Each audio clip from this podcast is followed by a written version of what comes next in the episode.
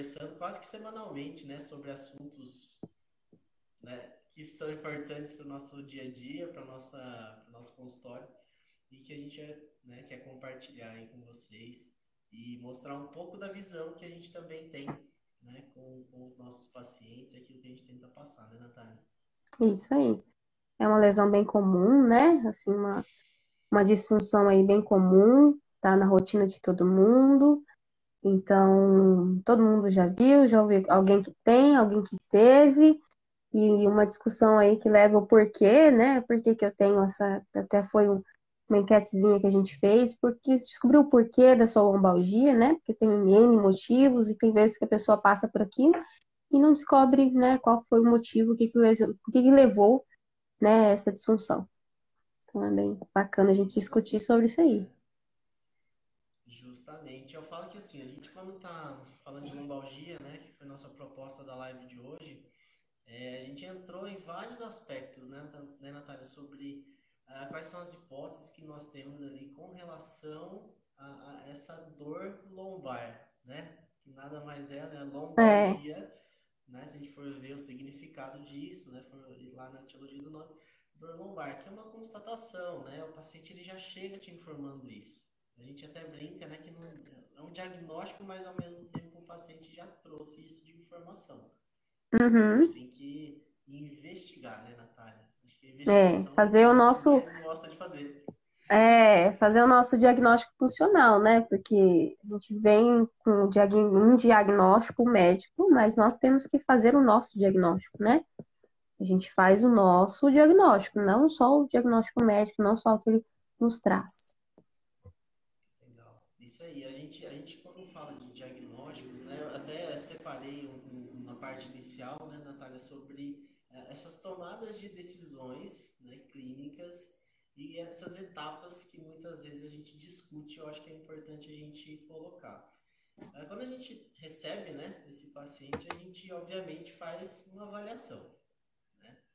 Qual que é o papel dessa, uh, dessa avaliação? Colher dados.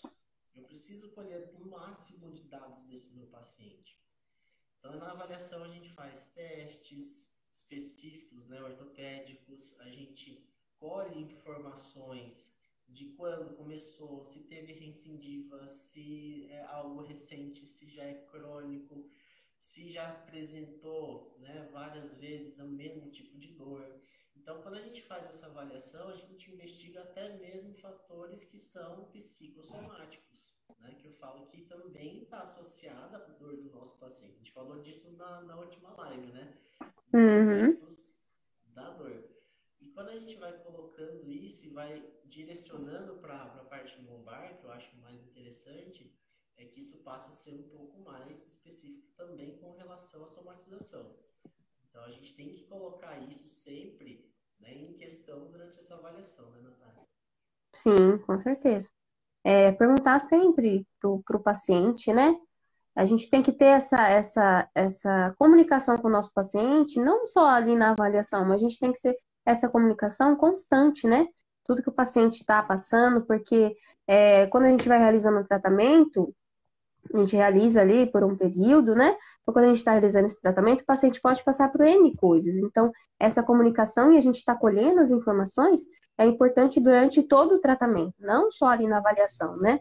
Então, a gente tem que colher sempre que o paciente chegar, durante a sessão, durante a terapia, como que está reagindo esse corpo. Então, é a importância da comunicação com o paciente, porque a gente precisa colher os dados o máximo possível também.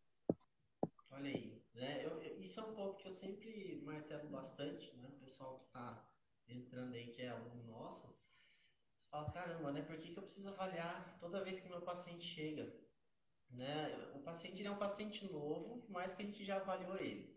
Né? Eu sempre brinco assim. Né? Isso aí. Toda sessão é um momento de avaliação, de reavaliação. Então isso é feito, né, como a Natália colocou, de forma contínua.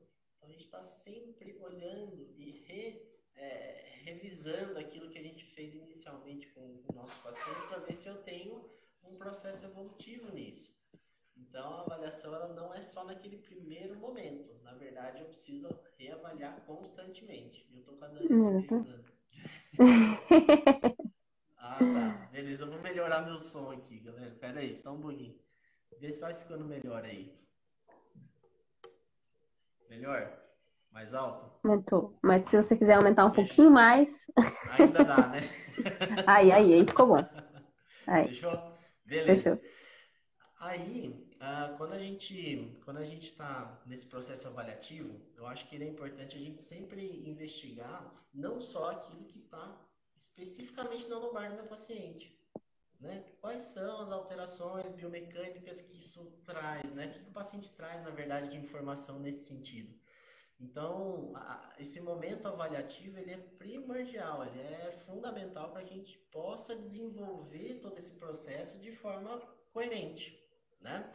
Então, aí a gente começa para uma outra etapa, a gente parte para ir para análise desses dados. Né? Fui lá, fiz avaliação, já colhi todos os dados que eu precisava. Preciso é, fazer uma boa análise agora para eu poder realmente chegar falar, né? O que, que meu paciente apresenta? Quais são as queixas, né? Obviamente, e o que, que isso tem de correlação com tudo aquilo que eu encontrei no meu paciente. Senão a gente acaba ficando, né?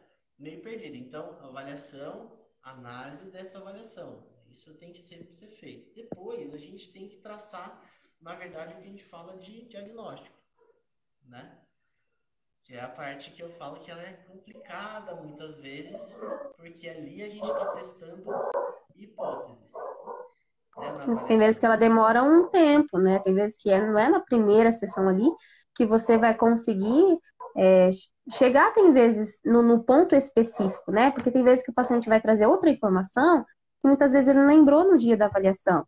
Ele vai trazer outro ponto que ele esqueceu de falar, uma outra dor que ele esqueceu de mencionar. Então, tem vezes que a gente tem que fazer essa, essa, essa análise, né? Sim. E como a gente faz isso de forma constante, né? Então a gente está sempre pensando assim, nossa, tá, fechamos um diagnóstico, né? Qual que é o prognóstico que esse paciente tem? ele é fechado 100%, né? Será que eu consigo determinar qual que é a evolução máxima desse meu paciente no, no primeiro, né, de repente, numa primeira sessão? Isso é um ponto de questionamento, né, que eu faço sempre para mim mesmo. Poxa, uhum. eu tenho essa capacidade. Não, você, a partir de agora, consegue chegar até aqui. Mas, de repente, ele pode evoluir mais. Aí a gente volta para avaliação, né? reavalie seu paciente. Será que o prognóstico dele não pode melhorar né, ao longo dessas sessões? Então, pontos que a gente questiona, né, Natália, sempre. Sim. A reavaliação, ela é importante quanto a avaliação. E aí a gente começa a realmente falar assim, nah, conseguimos fazer todo esse processo, né? Avaliamos, analisamos, uh, demos diagnóstico, prognóstico, agora a gente precisa escolher as ferramentas de tratamento. Que aí a gente sempre coloca uh, aquilo que é realmente o melhor para o nosso paciente. Pensando de novo na avaliação, né? Então a gente está sempre voltando lá, né? Quais foram os dados que nós escolhemos. E aí, quando a gente começa a pensar em, em tratamento, aí o nosso leque é muito grande, né? Como fisioterapia, né? Vamos pensar que a gente tem várias formas de abordar esse paciente com dor lombar, né? Que eu posso chegar no, num bom resultado, que é o nosso último ponto quando a gente fala de decisões clínicas e é, desse processo avaliativo. Então, o resultado, como é que a gente mede, né, Natália? A gente está lá, assim, poxa, eu vou comparar com a avaliação, né? Então, Exatamente. que a gente faz, a gente reavalia, né? É, e o próprio paciente, ele vai é, relatar muito isso, mas muitas vezes ele não tem percepção da mudança, porque ele só é, vai perceber muitas vezes a dor, estava doendo, parou de doer. Mas a mudança, o que que, o que que a gente trabalhou ali, né? A gente vai citar muitas correlações clínicas, então não é só lombar, né? Tudo que a gente trabalhou, então é, a comunicação do paciente que eu não canso de falar, que a gente tem que se comunicar, tem que explicar para o paciente, tem que falar como que foi o tratamento, o que que a gente está trabalhando, para ele se conhecer. É, e, um ponto que eu acho assim, interessante e importante na avaliação mesmo é, muitas vezes é uma foto, é um vídeo que você faz para o paciente ver como que isso está acontecendo nele. Por mais que ele tenha, às vezes, percepção corporal, mas nem sempre aquela percepção né, é a mais correta do que está acontecendo. Então, isso Exatamente. serve de documento, né? É, no RPI a gente vê muito isso, né? No RPI, no RPG, tem né, esse, esse, esse costume mesmo de tirar foto do antes, depois, né, em várias posturas, várias posições, e a gente consegue observar isso. O que, que a pessoa vê? Ah, ela vê só que está inclinado mais para o lado direito. Mas tem N coisas que a gente pode observar ali que a pessoa nem, nem se deu conta. Nossa, lado ali, né, região é, diafragmática, região de costela, o ar costal estava mais, lado, mais alto de um lado, do outro, a pessoa não vai percebendo esse aspecto, né?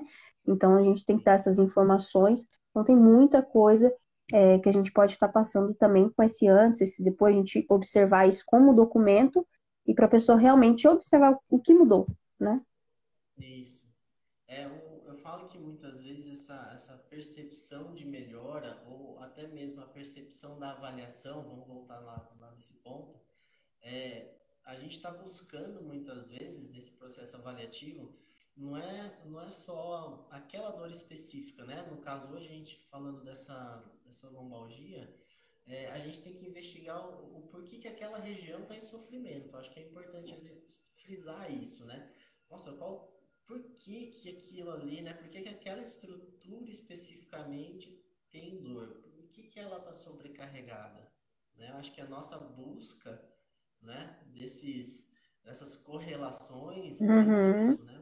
que, que aquilo ali, né? Por que, que aquela região sofre? É, é eu, eu, eu costumo dizer que a gente tem, sempre tem que achar o porquê. Ah, eu tô com dor no meu joelho. Por quê? Ah, porque eu é, joguei bola há muito tempo. Ah, mas você não jogava bola antes? Mas por quê? O porquê? O porquê? A gente tem que investigar o porquê e achar essa resposta desse porquê. Né? Porque aí a gente vai achar a origem e a partir disso a gente consegue ter uma, um, um bom equilíbrio né, muscular, um equilíbrio em, em tudo, voltado a tudo mesmo. Até a, a Geisa colocou aqui, né? Nossa, minha postura já é errada, né? Será que isso tem influência na nossa dor? Tem, né? Lógico que tem, a gente tem que analisar ela e entender o porquê que ela tá te é, sobrecarregando, né? Eu lembro que você colocou ali a lombar e o ombro, né, Geisa? Então, por que será que a minha postura também tem essa correlação? né? Então, muitas vezes, né, você, você ainda mais no RPI, né, né Natália, que, que uhum. vai avaliar bem detalhadamente aquela, aquela estrutura. Cada estrutura. O corpo inteiro, né? É uhum. Aquela estrutura, o corpo inteiro. E a gente vê que realmente é, começa a fazer sentido quando a gente começa a juntar essas informações todas que o corpo apresenta. E aí a gente começa a eliminar um pouco dessas hipóteses mas dentro desse conhecimento mais amplo, né? Exatamente. A gente consegue analisar bem tudo e vamos tirando a gente as hipóteses, a gente tem as hipóteses também que não não irão ser aquilo, então a gente vai se descartando e, e chegando ali na, na causa realmente da nossa lesão, da nossa disfunção. Entendi. Não, com certeza. Depois a, a, Dani, a Dani Borges colocou alguns questionamentos aqui e Dani, depois a gente. Depois me manda um direct com eles também, com a Natália, a gente discutir eles mais específico, porque tem, tem a correlação com a hérnia, né? Então uhum. a gente não vai conseguir cobrir tudo aqui na live, tá? Mas a gente, eu prometo responder depois. Tá? Mas na sequência, né? Natália, você falou da. ia falar da anatomia, né? Manda lá. Sim, né? A gente tem que abordar esse a nossa essência de tudo, que é a anatomia, né? Como que o nosso corpo funciona, é, tudo que está envolvido aqui nas estruturas. Então, a gente é, abordou alguns músculos ali que a gente pode citar como se fossem os principais é, da nossa região lombar, né? E que podem ser afetados com a lombalgia, né? Com essa dor lombar muitas vezes pode, pode ter influência muscular, né? Então, a gente separou o quadrado lombar, que é uma musculatura que fica ali bem em região lombar mesmo, que ela vai pegar as vértebras, né? Ela vai pegar também é, o ilho, então é uma musculatura bem profundazinha, mas que a gente pega, ali tem muita face muscular também. Então, ela pode ficar muito tensa, essa musculatura. A gente inclui os multífidos, que é uma musculatura bem é, pequena, mas extensa, porque ela vai pegar bastante a, a, região da coluna inteira. Então, se eu tenho uma restrição dessa musculatura, como ela é muito pequenininha, mas ela abrange a coluna inteira, então aí eu posso ter uma correlação em que eu tenho uma dor lombar, mas olha, a dor tá lá em cima, tá na minha torácica, tá na minha cervical, pelo encurtamento, aí a gente pode entrar em diversas, diversas coisas, diversos fatores, né? Uma musculatura muito importante, demais, né? Você que tem vários acadêmicos aqui, William Pessoas, né? Por que, que essa musculatura é tão importante, né? É uma musculatura que pega lá a região de lombar, nas vértebras lombares, e vai lá à região de membro inferior. Então, ela pega ali é, o quadril, né, que é o ilho, e vai lá para o fêmur. Então, você imagina, né, ela vai fazer a flexão do quadril, vai inclinar esse tronco para frente, vai ajudar em diversos outros movimentos. Então, se a gente analisar isso como postura, a pessoa que passa muito tempo sentado, né? A pessoa que dirige muito, como que vai ter essa musculatura? Será que não vai ter encurtada? Será que não vai ter uma tensão nessa musculatura, né? Tudo que envolve ali é, essa musculatura, que é uma musculatura bem extensa. Então, é, é muito importante a gente estar tá analisando essas musculaturas também, né? É, os glúteos, por que, que os glúteos né, são tão importantes também é, na lombalgia? A gente nunca consegue separar a lombar é, da região sacroilíaca, né? Que é, tem ali o sacro, né? Que é, é, que é juntamente com a lombar, que não tem como tirar. eles estão juntos e eles estão é, correlacionados diretamente com o nosso quadril, né? Então, essa musculatura, ela tá toda ali, é, inserida ali. A gente tem os ligamentos, né? Ligamento ilho-lombar. É, qual a importância dele, né? A gente tem o superior, inferior, a gente tem vários movimentos da região de sacro também, que é o último ossinho lá da nossa coluna. Né? E muitas vezes as pessoas, é, eu no RPG, no RPI, eu consigo analisar bem isso que muitas vezes a pessoa fica sentada horas e horas numa postura totalmente errada, né? Que a gente acaba sentando e sentando em cima do sacro, porque eu né, encurvo toda a minha postura. Então, como que vai ficar aqueles ligamentos, aquela musculatura? Isso vai ter como consequência uma dor lombar, né? Esses a gente tem que pensar não só nos músculos, mas a quantidade de ligamento que a gente tem naquela região, né, é, sacroiliaca ali é muito grande. Então, a anatomia ela é de extrema importância para a gente estar tá entendendo essas dores lombares, né? Essa lombalgia. Outro músculo muito importante é o, o, a parte abdominal ali, né? O reto do abdômen. Mas o que, que tem a ver meu abdômen com a minha lombar?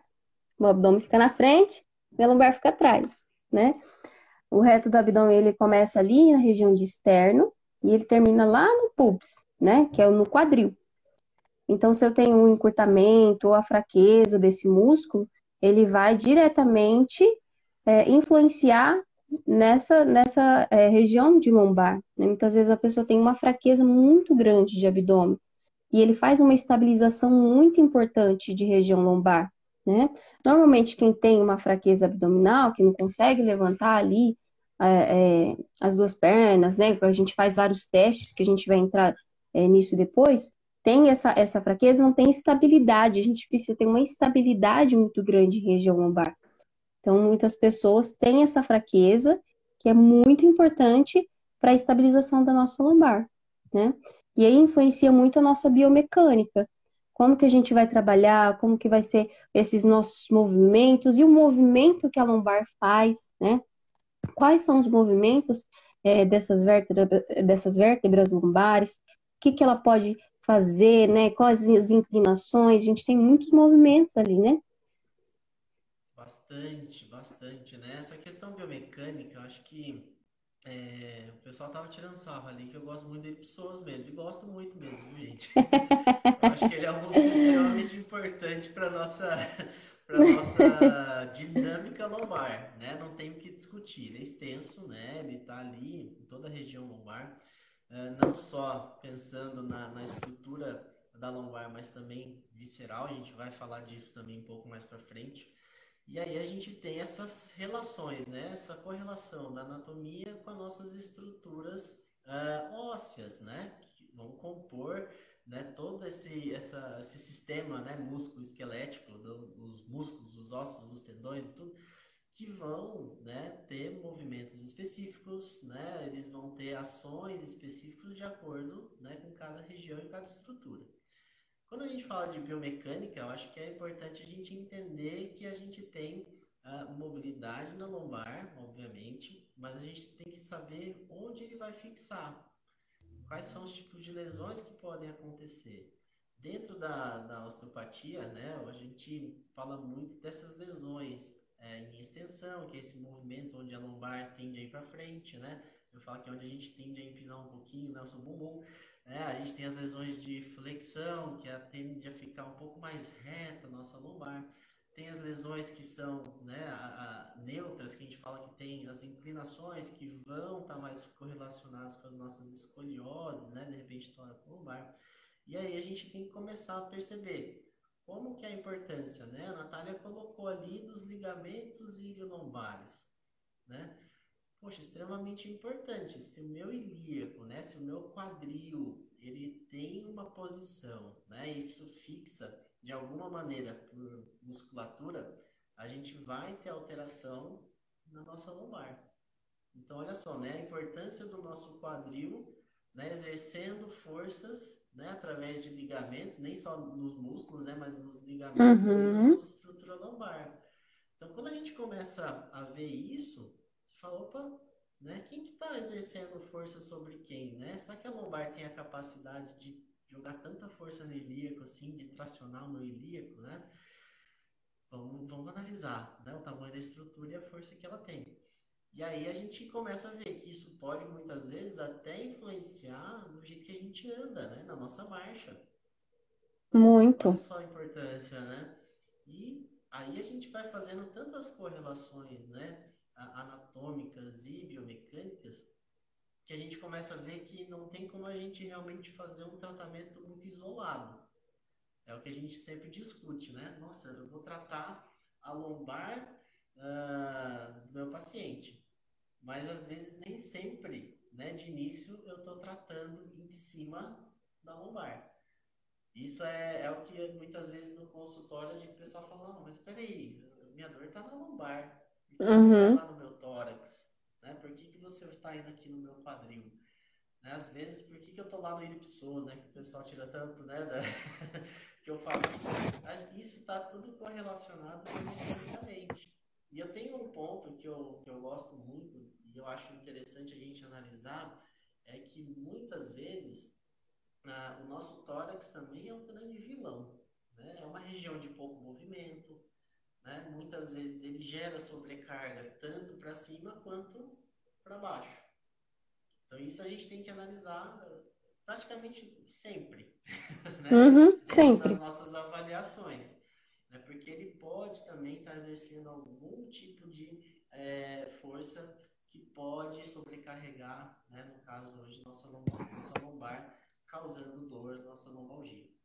Então, biomecanicamente, a gente tem muita coisa para a gente colocar né, em análise durante o nosso processo avaliativo e aí começa a ficar mais interessante nossa análise né, de dados. Porque aí a gente já juntou anatomia com biomecânica. Aí hum, exatamente. começa a ficar um pouquinho diferente, né? Que eu acho que é bacana para a gente poder é, desenvolver um pouco mais a nossa avaliação, ampliar um pouco mais aquilo que a gente está é, investigando, né? E poder muitas vezes mostrar caminhos e soluções diferentes para o nosso paciente. E quebrar a cabeça um pouco com isso, né? É, a musculatura, que, que musculatura que está influenciando para ter é, essa, essa rotação né, vertebral? Que musculatura está influenciando para ter uma retroversão, né? A anteroversão do quadril, o que está influenciando isso? Né? Então, quebrar a cabeça ah, é, é a fraqueza de músculo ou é outro que está muito forte? Então, qual que é essa alteração para a gente estar tá trabalhando? Então, é um quebra-cabeça ali mesmo que a gente tem que montar, tem que descobrir é, para a gente fazer essas relações.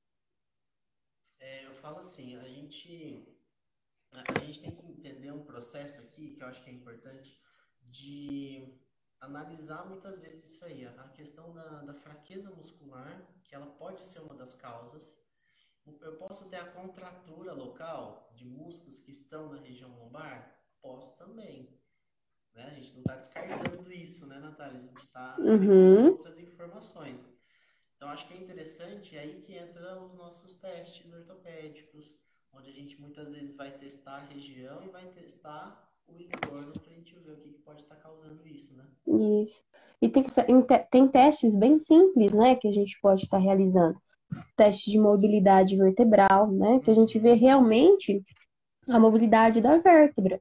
Ah, ela tem mais mobilidade para o meu lado direito, tem menos mobilidade para o meu lado esquerdo, e fazer esse teste, ver a mobilidade de como está vertebral mesmo. A gente pode testar vértebra por vértebra como que está essa mobilidade, né? A gente tem um outro teste que é muito comum também, é, que tem vários nomes, né? Que é o teste de gibosidade, o teste de Adams, o teste de urso, o teste de dedos ao chão, que é todos o mesmo teste, só que alguns avaliam, né, tem um olhar diferente para algumas outras coisas, mas todos realizam da mesma forma, né? Que é, eu tô lá em pé, vou tentar alcançar meus dedos ao chão sem dobrar meu joelho. E nesse teste a gente consegue é, observar então essa mobilidade, a gente consegue observar encurtamento é, da cadeia posterior, a gente consegue observar até encurtamento neural ali, a gente consegue observar também. Então, é um teste bem é, é com várias coisas para a gente perceber e um teste bem simples, né? Um outro teste é o teste de Valsalva. Por que, que eu vou realizar esse teste? Né? Ele é um teste ali que a gente faz para compressão mesmo, para para pressão intraabdominal, que isso muitas vezes, quando o paciente realiza, né, sentado lá, puxa o ar e faz essa pressão, faz essa força, ele sente é, é dores lombares, né? O teste positivo seria isso. O paciente sente uma dor quando realiza essa pressão intraabdominal. Então a gente tem que dar um olharzinho ali também é, para essa pressão, ali algum olhar para as vísceras, né? Então é um teste bem bacana também. A gente separou aqui o teste de Patrick, né, que é um teste que a gente vai observar ali a estrutura sacroiliaca, né, o paciente fica ali deitadinho, forma um quatro ali com as pernas, o, o fisioterapeuta faz uma, uma pressão ali um pouco oposta, e o paciente muitas vezes vai relatar dor, então a gente vai associar isso a, a uma, uma lesão ali na região sacroiliaca, que é ligada com a nossa lombar e que a gente tem que dar atenção. Da mesma forma que o teste de, é, de Gaussian também vê a mesma coisa, né? Essa região de, de. Um teste que a gente usa muito é, também é na, no, no RPG, na RPI, são das cadeias musculares. Então, eu tenho as cadeias, né? É, as, as cadeias musculares, as cadeias anterior, posterior e as cruzadas, que a gente pode estar realizando também e ver se tem um tensionamento dessa região, se está encurtada, se eu tenho essa mobilidade. Então, é um teste que eu consigo observar muitas coisas também. E são testes legais que o paciente consegue observar. Porque como a gente vai voltando lá na nossa avaliação, muitas vezes a gente realiza esses testes de novo lá durante as sessões, né? Então a gente está realizando, o paciente, nossa, não conseguia virar para esse lado aqui, tinha muita dificuldade, não ia, estava travado, e eu consegui ganhar essa mobilidade. Então, também é uma coisa é, de fácil visualização para o paciente perceber, né? Nossa, eu não, eu não consegui encostar ali meu pé no chão, porque eu sentia, minha mão no chão, porque eu sentia muita dor. Nossa, eu não podia fazer o, o quatro ali com a minha perna, que, nossa, morria de dor. E agora eu consigo realizar. Então, a importância desses testes para a gente ter a visualização, mas para os pacientes também observarem os movimentos e ter essa percepção. É, eu falo que é, é um jeito, é um jeito interessante de, do paciente realmente falar assim, nossa, né? Esse, o, o tratamento está surtindo efeito. Isso. É um, é um dos pontos interessantes. Ah, os testes ortopédicos, eu falo que muitas vezes, ah, não muitas vezes, sempre, ele vai colocar ah, à prova aquelas hipóteses que nós temos, né? Tanto que uhum. a gente não colocou só testes da lombar. Né? A gente Exatamente. outros testes que também trabalham a região.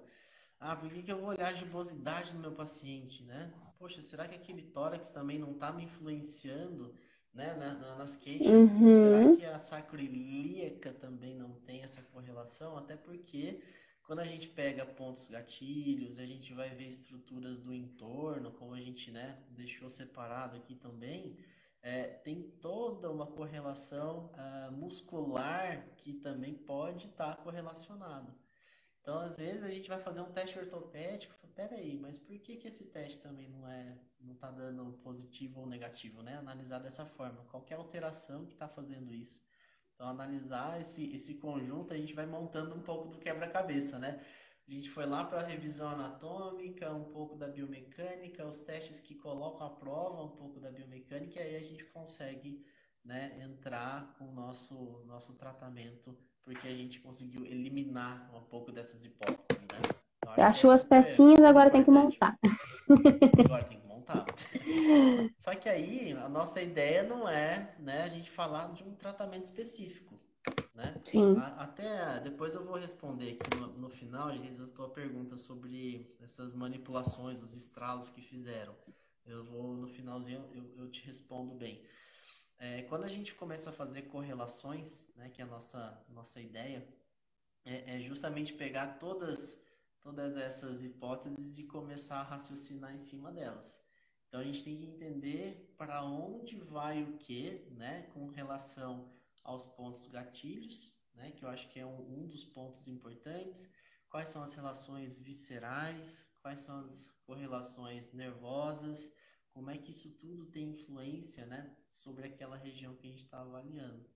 Então, quando a gente começa, né, Natália, a discutir isso, a coisa vai meio vai longe, vai longe, porque é onde a gente realmente precisa entender né, como que é cada uma dessas correlações para daí eu conseguir aplicar isso no meu paciente. É, e muitas vezes tem até relações emocionais também, né? Voltada a isso. Então eu tenho que ter um olhar para isso também. Porque tem várias coisas que podem influenciar ali. E uma delas também é fatores emocionais. Sem dúvida, sem dúvida. A gente é, é faz parte da minha avaliação já, né? Questionar como é que tá, né? O emocional do meu paciente mas não só para saber se está tudo joinha ou se não está. Mas muitas vezes eu tenho que entender se isso, né, ou se essa situação pode ter correlação com o que o meu paciente passa naquele momento. Né? E isso realmente vai, vai fazer com que eu tenha também um diferencial, né? É, eu sempre falo, o ser humano não é feito de carne e osso. Se fosse só carne e osso, era só tratar o corpo, estava tudo certo. Mas a mente é importante. E ela tem uma capacidade enorme, e a gente só não sabe, né? Mas tem. Exatamente. É, muitas vezes o paciente cons... é, muitas vezes o paciente até tem essa consciência, né? Ele fala assim, ah, travou minha lombar, tá, mas ele tem consciência que também é um fator emocional, né? Tem outras coisas envolvidas ali, mas que o fator emocional foi a, a chavezinha que que explodiu tudo isso daí, né? Que foi o fator emocional. Então, o paciente também, muitas vezes, ele tem essa percepção. Alguns não, mas alguns têm e chegam com essa percepção. Isso. É, é um fator interessante a gente colocar, né? A gente até dá, tá dando um pouco de tempo para isso, mas se a gente realmente é, conseguir investigar, você fala, tá, tudo bem, é, tem fator emocional envolvido. É, tem um recurso para auxiliar meu paciente? sim ou não, né? Uh, se não tem, eu vou encaminhar, né? Provavelmente eu vou encaminhar para um psicólogo, para um psiquiatra. Eu preciso que ele tenha né, uma ajuda nesse sentido. Ótimo, isso vai ajudar nosso tratamento também, né? Então, né, eu, eu, eu costumo falar, eu trabalho com micro, mas nem por só trabalhar com a micro, eu tenho a capacidade né, de resolver tudo do meu paciente. É, né? Exatamente. trabalhar em conjunto com os outros profissionais, sempre né? Para que ele hum. possa evoluir da maneira adequada. Exatamente. Para ter essa evolução, ele precisa descobrir, ele precisa resolver esse conflito, né? Para ter é, essa melhora por, por completo do paciente, né? Essa melhora disso, a gente precisa ter resolver esse conflito. Então, o paciente, ele tendo essa percepção, ele consegue resolver o seu conflito e seu corpo consegue entrar em harmonia dá uma live só sobre isso, né? Se a, a parte emocional, dá uma live tranquilo. Então, assim, uh, um ponto que, que eu gosto muito de falar, que eu acho interessante, são essas correlações viscerais. Né? Natália também, eu sei que, que sempre investiga isso no, nos seus pacientes. A gente tenta ver assim, poxa, mas né, será que essa essa região, vou dar o exemplo do Ilipsoas, tá? O pessoal que, que ama o Ilipsoas aí junto comigo, né? Qual é a importância dele, né? Com, com as vísceras, né? Então, o Ilipsoas, na verdade, ele é o trilho do nosso rim. O rim fica, né? Fazendo seu movimento ali em cima do psoas. Se eu tenho alterações no meu psoas, será que eu não posso estar atrapalhando um pouco o meu funcionamento renal? Tá? Não, se eu vou ter infecção renal, não, não estou falando disso. Mas eu estou falando de uma perda de vitalidade do meu órgão. Então isso pode fazer com que eu tenha retração de fáscias, né? Que é o que a gente investiga muito. E isso pode fazer com que eu tenha né, dores na minha região também lombar. E aí começa. Uh, tem até um artigo, eu tenho que lembrar o ano desse artigo, né? Eles falaram na influência da mobilidade uh, renal sobre, sobre a lombar. Eu vou ter que pegar certinho o ano, mas acho que é 2016, falando sobre isso, e é muito interessante porque realmente né, eles fizeram avaliação, foram avaliar a face, foram avaliar a própria mobilidade, obviamente, do rim, e como é que isso tinha essa correlação aí importante com, com a nossa lombar. Então, são correlações que a gente precisa, né, muitas vezes, colocar em pauta para investigar. Pode ser que não tenha nada a ver, mas uhum. investigar. Sim, sim. É, não só o rim, né? A gente tem várias, uhum. vários órgãos, né? Várias estruturas. A gente tem que lembrar ali é, que tem essa pressão ali. Na, na, região de lombar, a gente tem é, várias vísceras, né? Então, eu tenho que correlacionar com todas elas também. É, tem essa pressão que a gente faz, né? A, a gente tem a pleura ali, a gente tem essa pressão intraabdominal que, que é gerada ali sobre esses órgãos, né? Então, até pelo fato da dor, quando a pessoa tem dor, ela se restringe, né? Então, eu tenho essa pressão que eu faço aqui, a pessoa se encurva mais, então eu tenho a, a tendência a restringir toda aquela região, né? Então, eu faço uma pressão, já faço uma restrição, aumento essa restrição que eu tenho nessas vísceras. Sim, não, com certeza. E aí entra a relação né, da postura com, com o nosso paciente, com a dor, e a gente começa a fazer né, todas essas correlações. Aí, aí entra um ponto importante, Natália, você falou do diafragma, né, mais cedo. Uhum. O diafragma, ele tem uma ligação pouquíssimo importante, né? Um brinco, mas Quase nada. É igual a pessoas. Com... é. E eu falo muitas vezes que uh, quando a gente vai tratar falo que a gente tem que pensar no seguinte, né? Vamos supor que eu estou analisando realmente o meu, as minhas vísceras, uh, não tem como a gente descartar algumas coisas, né? Sistema parasimpático, que é né, o nosso nervo vago, a gente precisa sempre investigar ele, porque ele também faz parte da inervação ali uh, sensitiva, né? Ou parasimpática da, da, da minha região visceral, dos, do, das vísceras. Tem que analisar muitas vezes o próprio diafragma, né, pela importância que ele tem com todas as estruturas ali da, da, nossa região abdominal. É um músculo grande, mas tem muitos ligamentos que chegam nele com relação, com relação às vísceras. Os pilares, né? Aí, é, os pilares do diafragma que estão ali na região, né, no comecinho da lombar. É, tem essa, aí tem que começar a fazer outras correlações, né? Qual que é a inervação? De onde vem o nervo que vai fazer com que meu diafragma seja acionado? né, vem lá da cervical. Então, muitas vezes eu estou analisando né, C3, C4, algumas, algumas literaturas trazem C5 como inervação de, de diafragma. Né? Exatamente. A gente passou da lombar, foi para a víscera e parou na cervical, mas investigando. E muitas vezes, você vai. É, é, e muitas vezes a gente é, vai é, fazer esses questionamentos para o paciente, ele não sente dor só na lombar, né? Ele sente ali uma dor de cabeça persistente, ele sente ali é, uma, uma, uma dor na região de cervical, você vai fazer a palpação, você vai chegar na cervical, tem uma dor bem considerável. Então, o que está ali mais chamando atenção, o que está pulsando é a lombar. Mas se você for fazer a, a, a palpação ali, você já vai perceber que tem uma alteraçãozinha ali também. É, a gente até tinha separado, né? Eu falo assim, vísceras importantes, como fígado, né? Estômago, os os intestinos, intestinos, a bexiga, a útero, no caso útero. mulheres, né?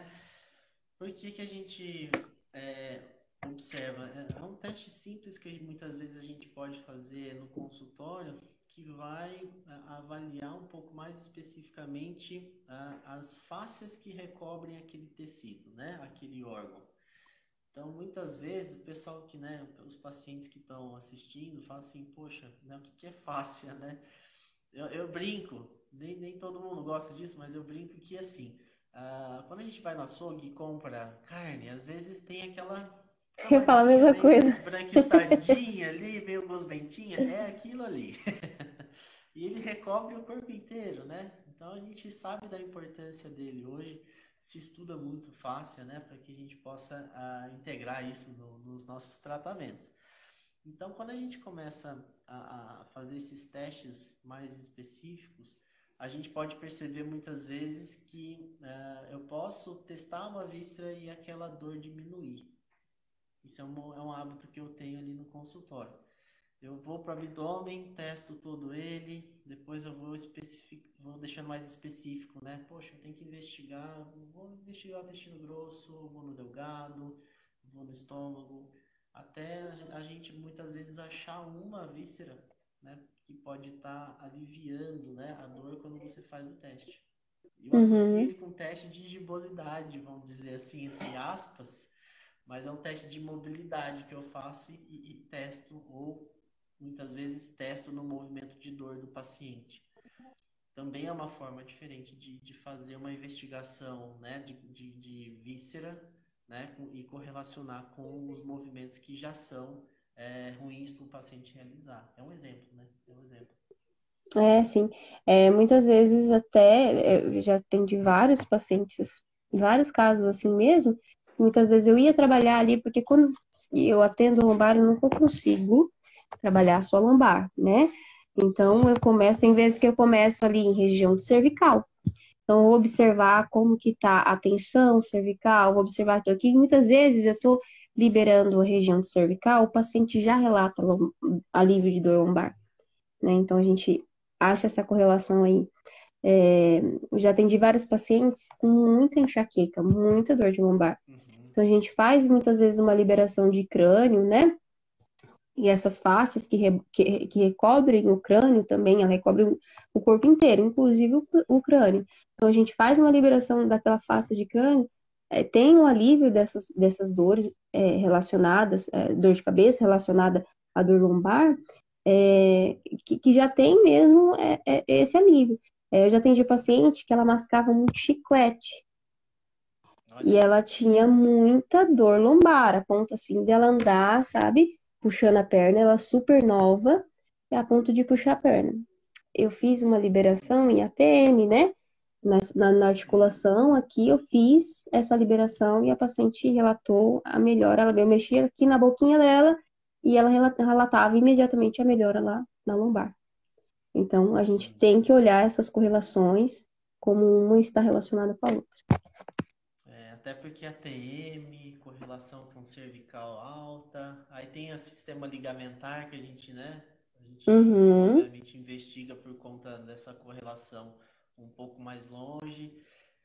Então, isso tudo, né? A gente está falando da, da lombalgia, né? Mas a gente vê que a gente não precisa só investigar. Imagina se eu ficasse, né? E você ficasse com os testes específicos somente, né?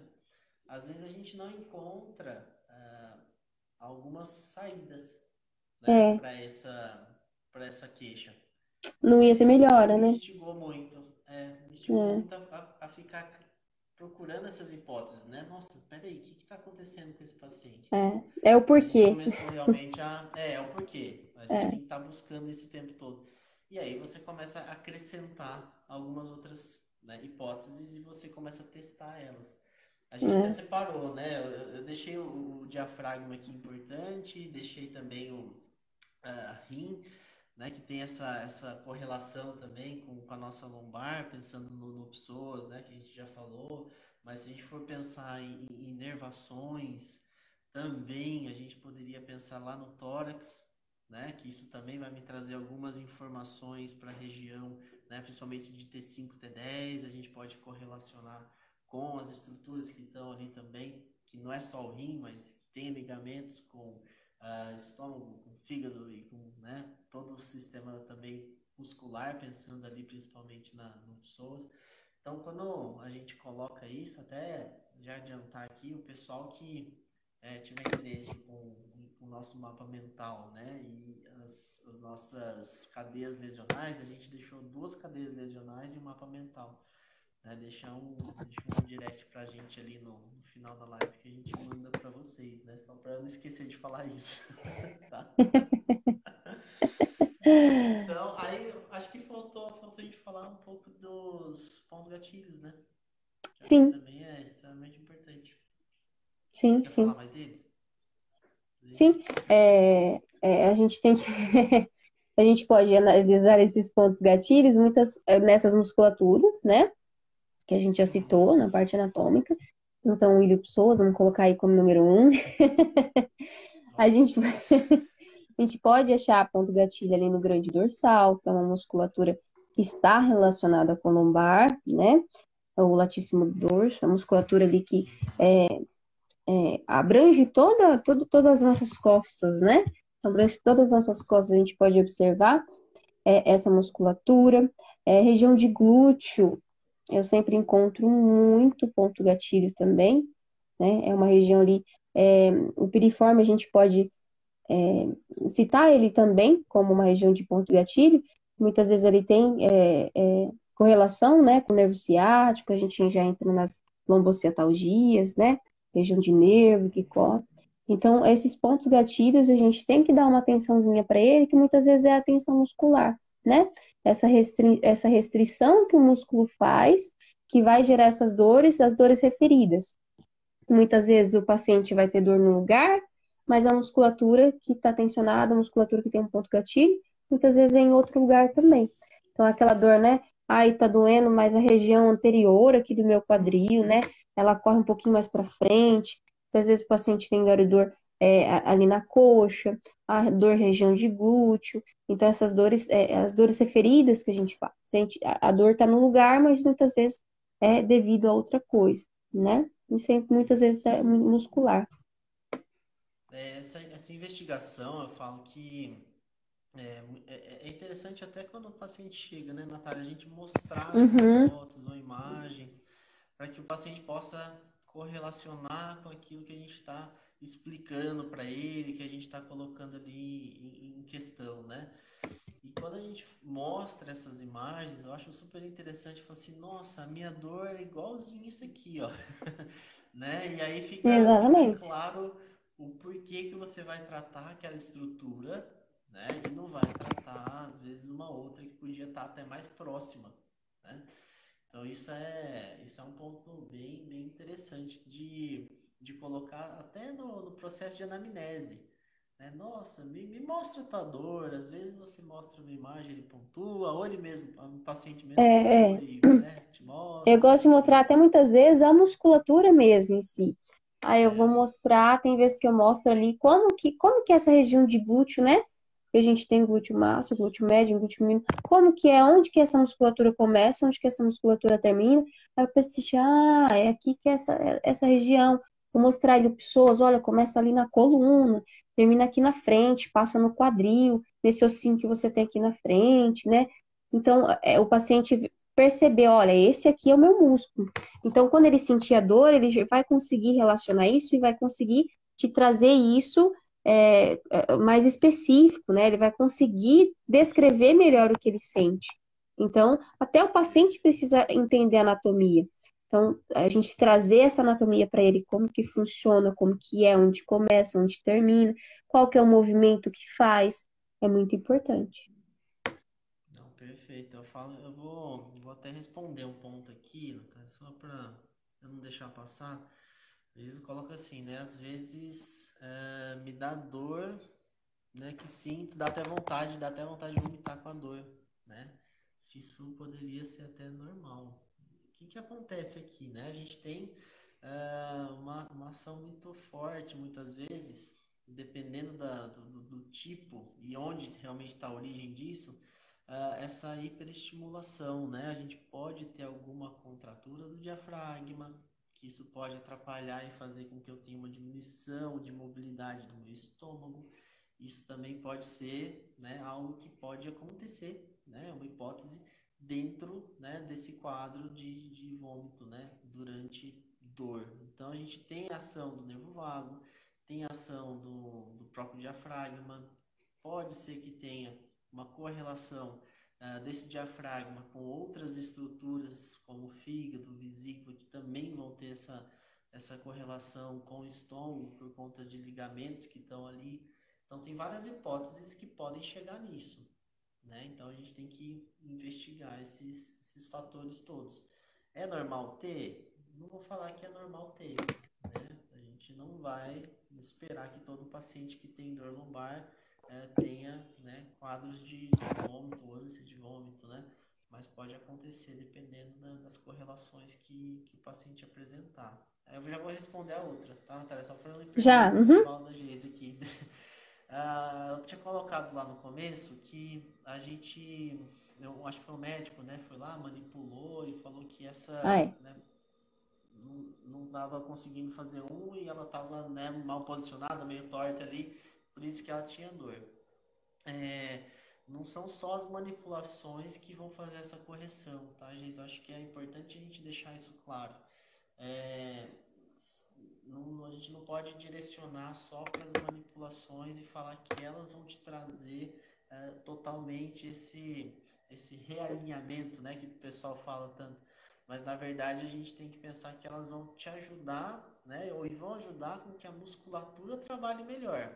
Aí é legal associar com outras atividades, né? Tem que ver se realmente tem uma necessidade de reforço muscular ou de liberações musculares para equilibrar o teu corpo para que aquilo possa realmente ser benéfico a ponto de, de te é, ajustar ou melhorar a dor. Então a gente tem que tomar um pouco de cuidado porque não é só manipulação, né? Eu trabalho com a ótima, um dia fala, não, é só manipulação que resolve, não é a gente tem que associar ela muitas vezes até o trabalho da Natália com o RPG, o RPI, que né, funciona muito bem quando combina.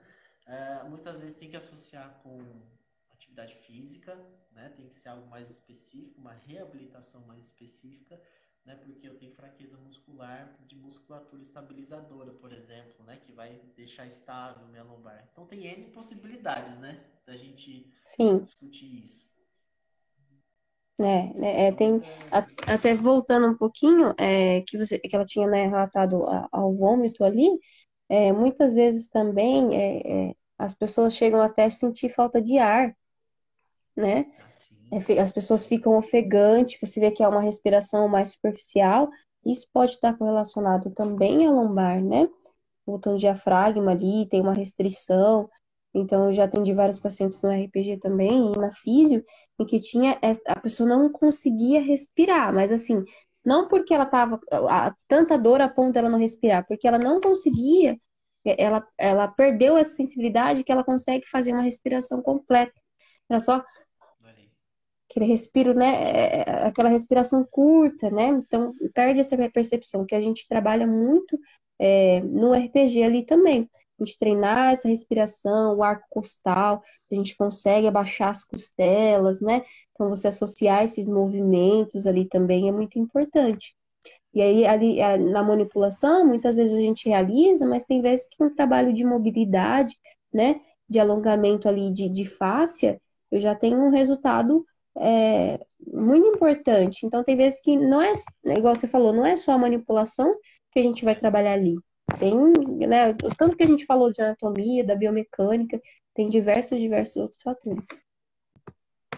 Então, assim, a...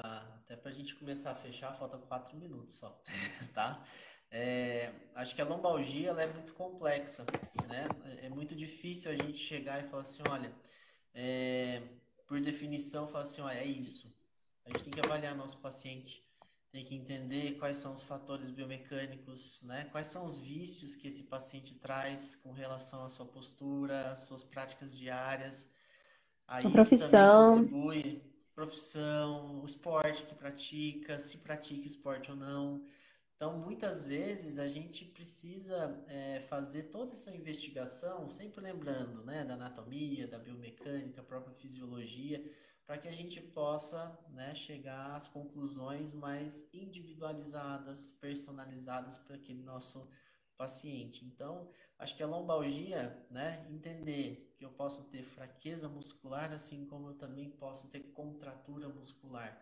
E, e os dois podem me dar né, dores na região. Exatamente. Então, a gente tem que fazer essa investigação.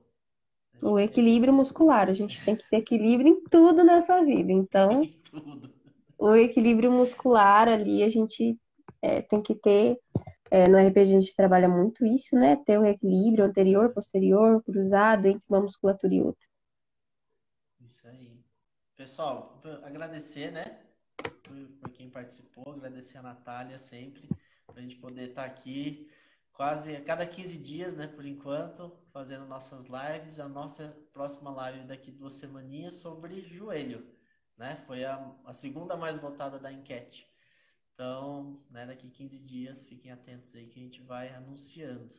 E, de novo, quem quiser nosso mapa mental e, e os nosso, nossas cadeias lesionais, manda um direct que a gente vai encaminhar isso aí para vocês. Natália, obrigado mais uma vez e até a próxima, né? Eu, é, até a próxima. Eu que agradeço aqui. Muito importante trocar experiência, conversar um pouco e a gente sempre evoluindo. É isso aí, sempre. Pessoal, boa noite para vocês. Natália, obrigado. Boa noite. Até a próxima.